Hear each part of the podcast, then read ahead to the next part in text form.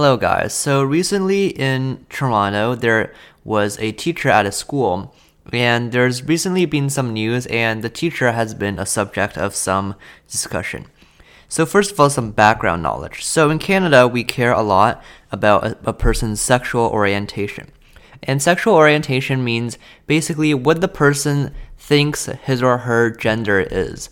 Uh, it doesn't matter if you're biologically male, it doesn't matter if you're biologically female, as long as the person thinks or uh, perceives themselves to be a certain gender, then you have to respect that in Canada. So, for example, a person could be biologically male. So, biologically, he could have XY chromosomes, so he could be a male, he could be a man biologically but his sexual orientation could be a woman. So he could uh, tell everybody that, uh, hey, so my sexual orientation is a woman, and um, everybody else has to basically respect that by addressing by addressing the person by she or her instead of he and him, and just uh, yeah, just treating the person as if uh, she or he or she is a woman. So recently, um, a teacher at a school in Toronto, um, I think they are uh, biologically male. So biologically, they're a male teacher, but um, their sexual orientation is female. And generally in Canada, that's not too abnormal. Like a person can be can very normally be biologically one gender and identify as another gender.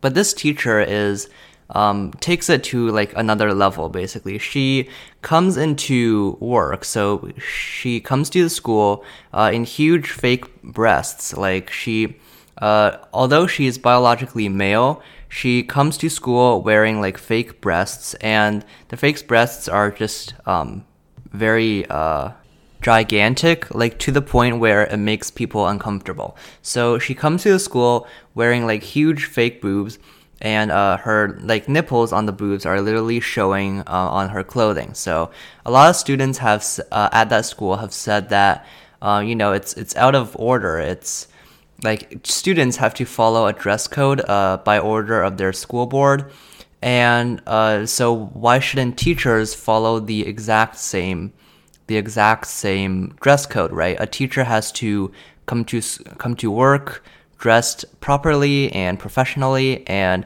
personally, I, I, I think I'd agree with that. Like, I don't think sexual orientation is that important of a thing to begin with. And okay, so if a person identifies as a woman but is actually a man, like okay, that is something that I'll respect, but uh, like she she or he doesn't have to go as far as to you know dress up as a or, or like dress up in huge fake breasts or something like out of out of the out of the ordinary like that just purely because of their sexual orientation so i just think that you know to some degree yes uh, i'll respect your sexual orientation but if you just make everybody else uncomfortable by doing so then no, I think that is uh, out of order. And a lot of other people apparently think that too, because around that school, uh, there have been uh, protests lately uh, saying that you know the teacher should not um, sh- should not go to such uh, lengths to uh, for her sexual orientation, and the school board does respect the teacher naturally.